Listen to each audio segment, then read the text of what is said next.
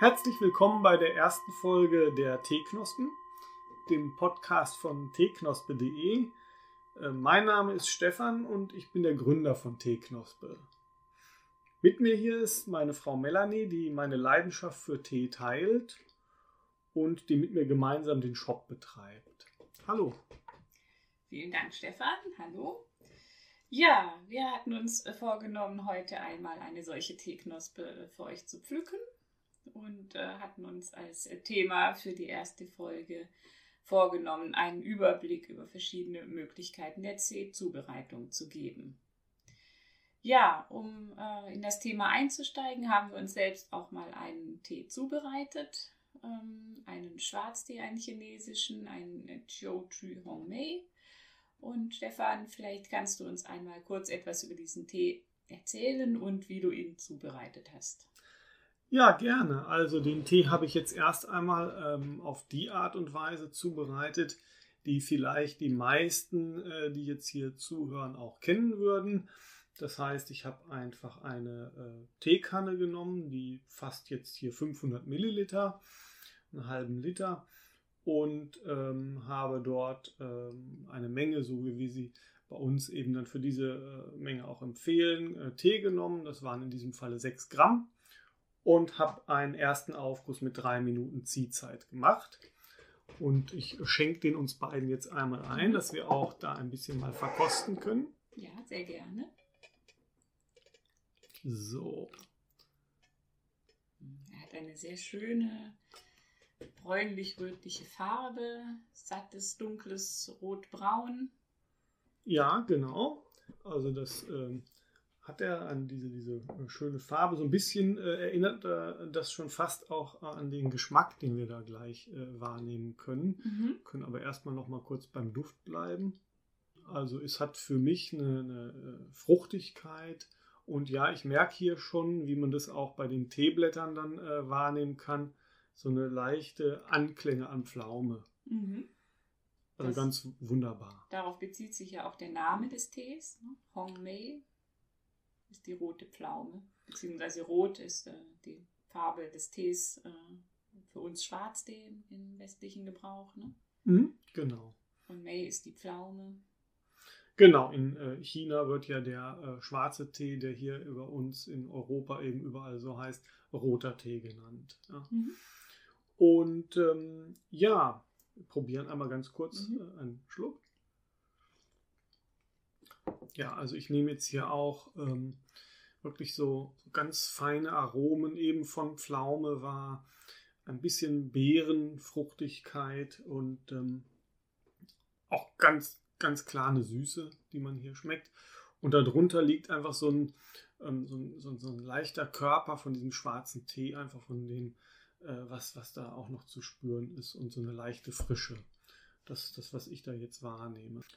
Ähm, wir wollen zwar weitgehend bei den Zubereitungsarten bleiben, trotzdem, da ich diesen Tee jetzt hier ja einmal für uns aufgebrüht habe, noch eine ganz äh, kleine Informationen dazu.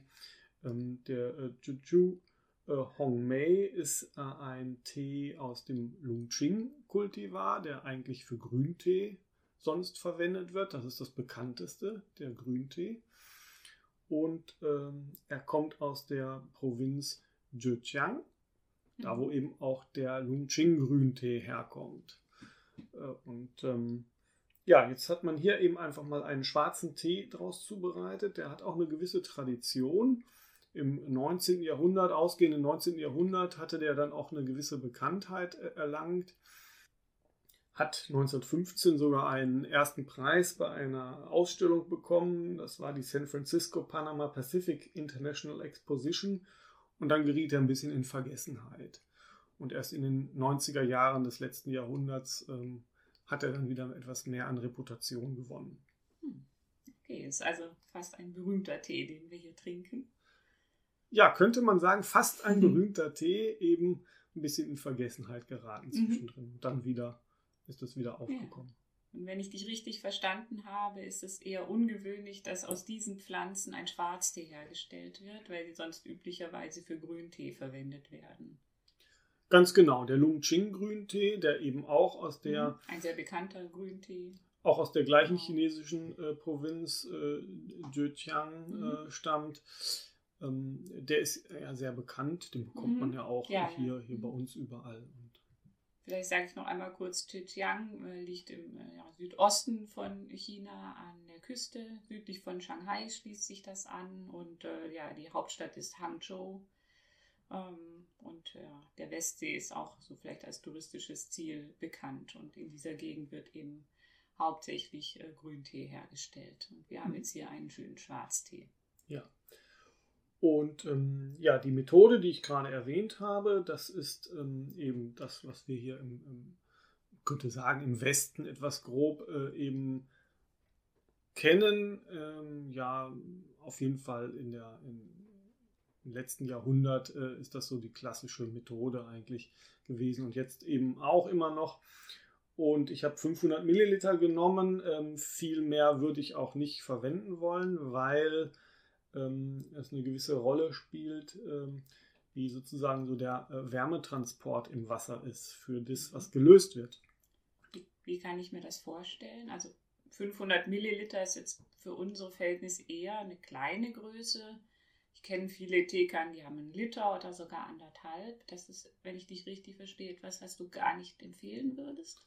Äh, empfehlen würde ich es nicht unbedingt. Natürlich Mhm. kann man das auch machen, äh, nur es hat eine gewisse Auswirkung, weil eben der äh, Wärmetransport mit der höheren Volumen an Wasser äh, einfach ungünstiger wird und ähm, das wirkt sich aus auf das, was im äh, Tee, vom Tee im Wasser gelöst wird. Dann.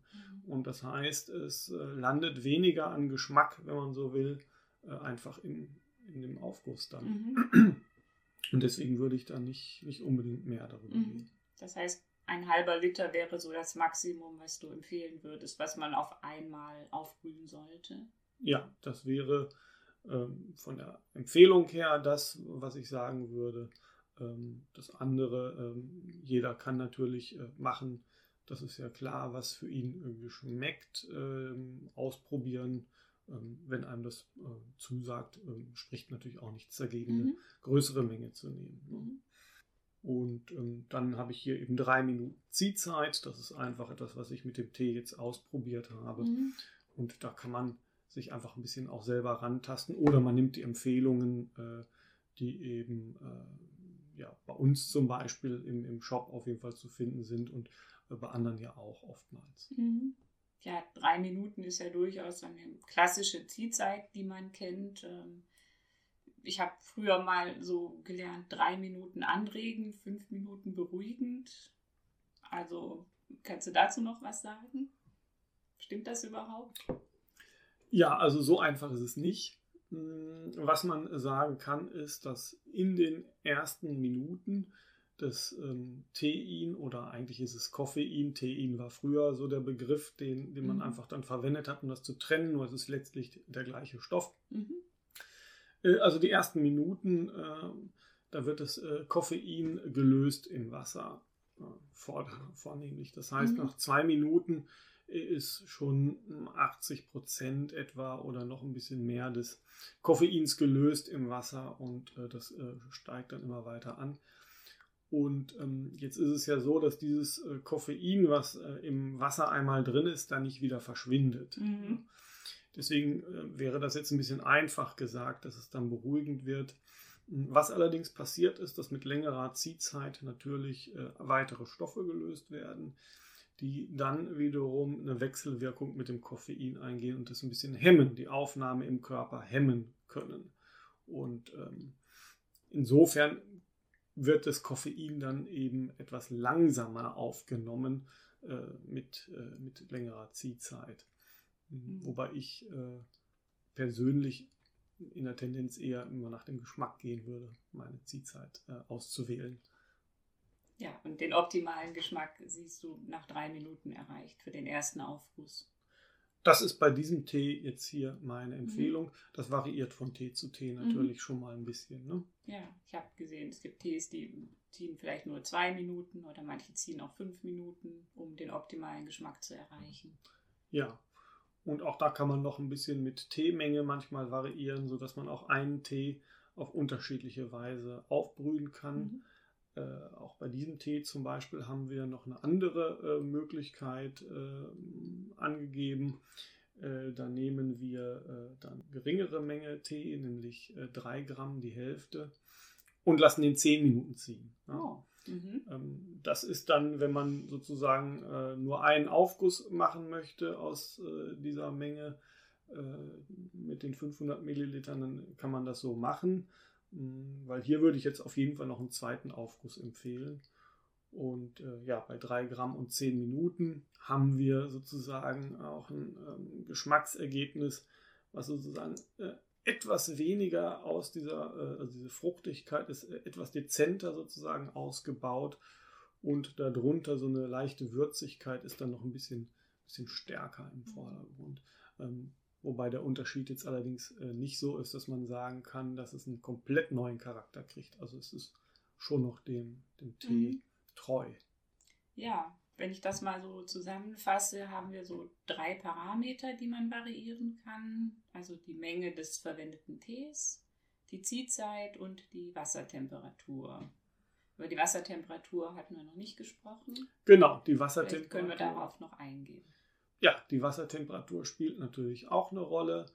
Ähm, man kann, wenn man das jetzt erstmal grob und in, dieser Folge machen wir oder geben wir ja so einen Überblick äh, im Grunde genommen, äh, noch nicht einzeln auf äh, ganz viele Tees gehen wir da noch nicht ein. Also grob könnte man sagen, dass man Grüntee eher so mit einer Temperatur von um die 80 Grad aufgießen kann. Auch da gibt es allerdings Varianten zum Beispiel nur, um, um das äh, für Leute, die sich auskennen und dann eben auch schon gleich aufmerken und sagen, ah, ähm, möchte ich es auch nur erwähnen. Also wenn man zum Beispiel einen japanischen Yokoro hätte, äh, da würde dann äh, vielleicht auch eher eine Temperatur von 60 oder 50 Grad äh, verwendet werden. Um die 80 Grad bei Grüntee kann man so als groben Parameter mhm. erstmal äh, stehen lassen und bei schwarzem Tee eher heißer. Äh, hier bei diesem Tee habe ich jetzt 90 Grad ähm, genommen. Das äh, ist das, was ich für mich eben ausprobiert habe. Ansonsten gibt es da auch schon mal gerne 95 Grad für das Aufgießen von schwarzen Tee. Vielleicht gehen wir dann noch auf die Kanne ein. Wir hatten über die Wassermenge, die Kannengröße gesprochen. Ja, wie ähm, packe ich den Tee in die Kanne? Äh, was für ein Sieb, Netz, äh, Tee-Ei? Filtersystem sollte ich denn verwenden? Da gibt es ja auch die unterschiedlichsten Modelle. Ja, ich glaube, ich schenke uns gerade noch mal ganz oh, kurz oh, zwischendurch was ein, weil der Tee einfach so lecker ist. Mhm. Das kann ich bestätigen. Ist ein sehr weicher, milder und runder Geschmack. Was äh, das Idealste aus meiner Sicht für den Tee ist, ist, wenn der Tee frei schwimmen kann. Also sich in keinem äh, Sieb oder ähnlichem befindet. Da geht es eben darum, äh, dass der Tee sich ein bisschen bewegen kann, dass die Oberfläche des Tees möglichst gleichmäßig äh, benetzt wird vom Wasser, dass das Wasser überall an den Tee rankommt, dass die Teeblätter nicht so zusammenbappen und dann dazwischen so Bereiche von dem Tee sind, die vom Wasser gar nicht so richtig erreicht werden. Und dann löst sich natürlich weniger am, an Geschmack, an Aroma überhaupt in das Wasser. Deswegen ist das Freischwimmende aus meiner Sicht da das Ideale. Man hat dann eben die Möglichkeit, einfach mit dem Zwei-Kannen-System zu arbeiten. Das bedeutet, äh, der Tee würde frei schwimmen und nach drei Minuten durch ein Sieb einfach in eine andere, äh, nach Möglichkeit auch äh, vorgewärmte Kanne umgießen sagt, es freischwebend wäre am besten und zwei Kannenprinzip. Das heißt, ich äh, bereite den Tee, ich werfe einfach die losen Teeblätter in eine Kanne, gebe Wasser darauf, lasse den ziehen und äh, kann ihn dann durch ein kleines Sieb, ein haushaltsübliches äh, kleines Sieb, abgießen in eine andere Kanne, die, am, die idealerweise vorgewärmt ist, damit die, die Temperatur erhalten bleibt. Ja, ganz genau. Ähm, dann gibt es natürlich noch viele andere äh, Möglichkeiten oder einige andere Möglichkeiten, äh, die ja auch äh, relativ bekannt sind. Also es gibt die Möglichkeit, einen Papierfilter äh, zu verwenden. Vorteil des Papierfilters ist halt, dass ich dann einfach den Filter rausnehmen kann nach der Zeit, äh, der Ziehzeit und das sorgen kann. Ähm, erscheint ähm, wahrscheinlich äh, einigen Menschen praktisch. Äh, Nachteil ist, ähm, dass auch in so einem Teefilter ein etwas beengtes, äh, beengter Bereich ist, wo eben der Tee dann äh, wiederum nicht so überall in Kontakt mit dem mhm. Wasser kommt. Und ähm, naja, wenn ich mehr als einen Aufguss machen möchte, dann habe ich natürlich da auch diesen nassen Teefilter, den ich dann irgendwo erstmal zwischenlagere. Hm, das ist dann vielleicht auch nicht, äh, auch nicht für jeden so äh, praktisch. Mhm. Also im Papierfilter kann sich der Tee nicht ganz so gut entfalten. Wäre dann vielleicht eher noch eine Option, wenn man sich nur eine Tasse macht oder so. Also wenn man noch, die, noch eine kleinere Menge an Tee benötigt. Für einen halben Liter ist vielleicht der Filter schon wieder zu klein. Ne? Ja, es gibt ja, unterschiedliche Größen auch äh, im Handel mhm. äh, zu erwerben. Ähm, ja, das, das hängt dann davon ab, was man, was man da wirklich äh, vor sich hat. Mhm. Äh, klar ist, dass es immer eine gewisse begrenzte äh, Größe ist, äh, die kleiner ist als die Kanne an sich. Mhm. Und dann gibt es natürlich noch diverse T-Siebe, also die eben so reingehängt werden, wie so eine Art Dauerfilter, wenn man so will, eben nicht aus Papier, was ich wegwerfe, sondern ein festes Sieb. Ähm, auch dort ähm, ist es die gleiche Situation, dass der Tee eben ein bisschen äh, enger beisammen ist und deswegen auch einfach nicht so viel äh, sich löst äh, mhm. äh, wie bei der freischwebenden Methode. Optimalerweise hätte ein Sieb ja ungefähr dieselbe Größe wie, die, wie das Gefäß, in dem es sich befindet. Ne? Ja, das ist äh, dann ein Zustand, also wenn man so etwas findet, äh, dann hat man natürlich schon eine, eine, Möglichkeit, wo es im Grunde genommen ja quasi wie der freischwebende Tee ist. Mhm. Das wäre sozusagen dann ein Sieb, wo es im Grunde genommen das äh, gleiche Ergebnis dann erbringt, mhm. ne? vom, vom Geschmack her. Ähm, um nochmal auf die Papierfilter äh, zurückzukommen, die ja ein halbwegs akzeptabler Kompromiss dann sind, könnte man ja auch jetzt äh, sagen, aus äh, Umweltschutzgründen möchte ich gerne diese praktischen Stofffilter verwenden, damit äh, nicht so viel Abfall entsteht und ähm, ja, die eben wieder verwendbar sind. Was sagst du zu diesen Stofffiltern?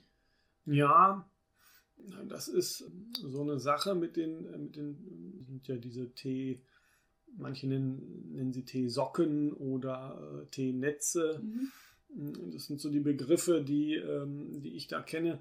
Die Situation dabei ist natürlich die, dass äh, Aroma vom Tee einfach in diesem Stoff drin enthalten bleibt. Äh, das heißt wiederum, äh, wenn ich jetzt unterschiedliche Tees mache, dann habe ich, sobald ich einen anderen Tee da drin aufbrühe, nicht mehr den Geschmack, den dieser Tee eigentlich hätte. Also das wird verfälscht dann deutlich. Und auch durch Auskochen, äh, das habe ich auch schon mal gehört, dass manche das machen, äh, ist es wirklich schwierig, das äh, entsprechend rauszukriegen. Also das ist etwas, was ich selber so einfach nie verwenden würde. Es sei denn, man hat nur drei Teesorten, besorgt sich drei Filter und verwendet eben konsequent für jede Sorte den eigenen Filter, das, das eigene Netz. Das kann man natürlich machen man, man kann es ausprobieren, mhm. also äh, wie, wie dann die Erfahrungen sind. Ne? Wenn ich für jeden Thema ein eigenes äh, Netz habe, habe ich auf jeden Fall nicht mehr diesen Effekt, dass, mhm. es, dass es dann verfälscht. Trotzdem könnte es natürlich sein, dass sich äh, Geschmackspartikel in dem Stoff ablagern und bei zukünftigen Aufgüssen vielleicht dann eine Rolle spielen. Ja, das könnte eine Rolle spielen. Und ähm, da, da wäre ich jetzt erstmal bei so einem Stoff äh, unsicher, ob das eine Beeinflussung des Geschmacks wäre, die ich selber als positiv wahrnehmen würde. Hm, nur auch da, das mag dann äh, jeder auch für sich selber entscheiden. Meine Empfehlung wäre es nicht. Ja, ich glaube, das wäre so mal im Groben das, was man zur Zubereitungsart in einer Kanne sagen könnte. Und gleich geht's weiter mit Teil 2 des Podcasts zu den Zubereitungsmethoden.